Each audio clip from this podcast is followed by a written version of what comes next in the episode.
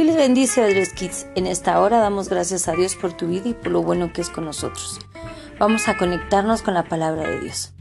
Un joven llamado Josué había sido ayudante de Moisés y Dios lo había elegido para ser el nuevo líder. Dios ya le había dicho a Moisés que preparara a Josué para esa tarea. Y Moisés así lo hizo.